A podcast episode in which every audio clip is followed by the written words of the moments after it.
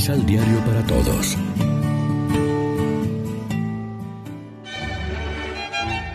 Proclamación del Santo Evangelio de nuestro Señor Jesucristo, según San Lucas.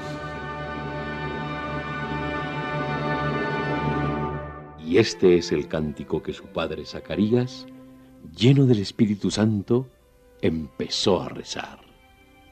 Bendito el Señor, Dios de Israel, porque intervino liberando a su pueblo y nos ha suscitado un Salvador de entre los hijos de David, su servidor. Así se han realizado sus promesas hechas en el pasado por la boca de sus santos profetas, de salvarnos de nuestros enemigos y del poder de aquellos que nos odian así de nuestra hora la bondad que tuvo con nuestros padres, y así se acuerda de su santa alianza. Pues Abraham, nuestro Padre, le prometió librarnos de las manos de nuestros enemigos, para que le sirvamos sin temor, haciéndonos perfectos y siendo dignos de Él a lo largo de toda nuestra vida. Y tú, pequeño niño, serás el profeta del Altísimo, pues llegarás primero que el Señor para prepararle el camino, para enseñar a su pueblo lo que será la salvación cuando se les perdonen sus pecados.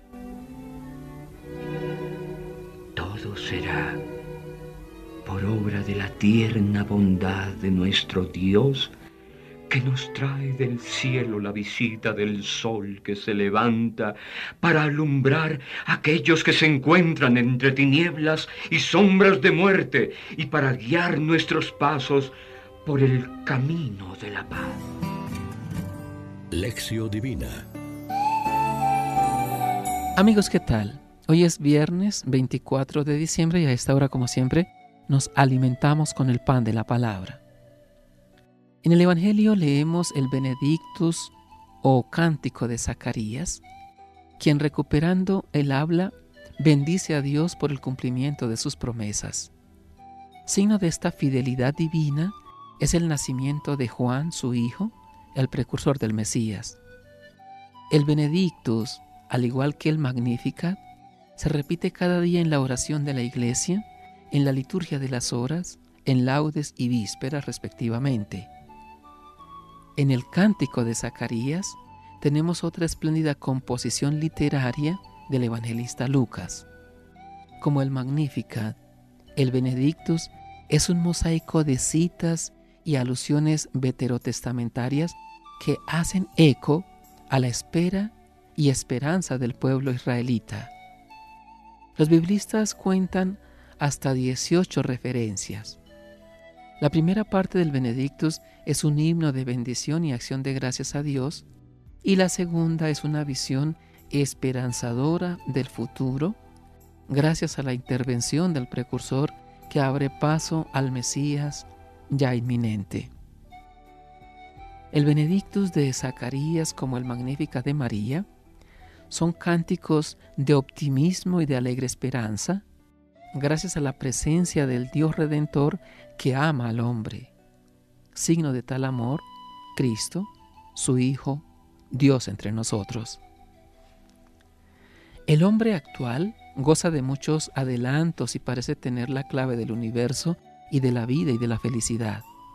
Y sin embargo, la imagen que de este hombre nos dan los medios de comunicación social, prensa, radio, televisión, redes sociales, y de expresión actual, la literatura, el arte, el cine, el teatro, es en general triste y pesimista.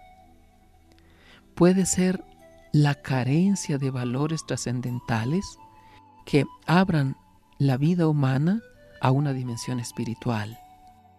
Nos sobra materia y nos falta espíritu. Por eso carecemos de proyección de futuro y de alegría, condiciones para el equilibrio, el optimismo, la solidaridad y la fraternidad. Reflexionemos. Vemos la salvación de Dios en los rostros más desprotegidos de la humanidad, los niños, los pobres, las mujeres agredidas y otros muchos rostros desfigurados. ¿Es Dios un Dios cercano? Oremos juntos. Señor Jesucristo, tú eres nuestra paz porque en ti no cabe la enemistad ni las exclusiones que separan a los seres humanos. Ayúdanos a recorrer el camino de la paz mediante la solidaridad, el servicio y la fraternidad que tú nos enseñas. Amén. María, Reina de los Apóstoles, ruega por nosotros.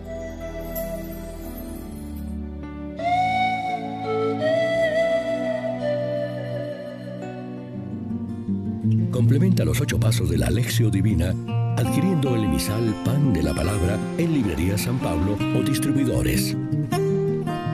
Más información www.sanpablo.co Pan de la Palabra. Vive la reflexión.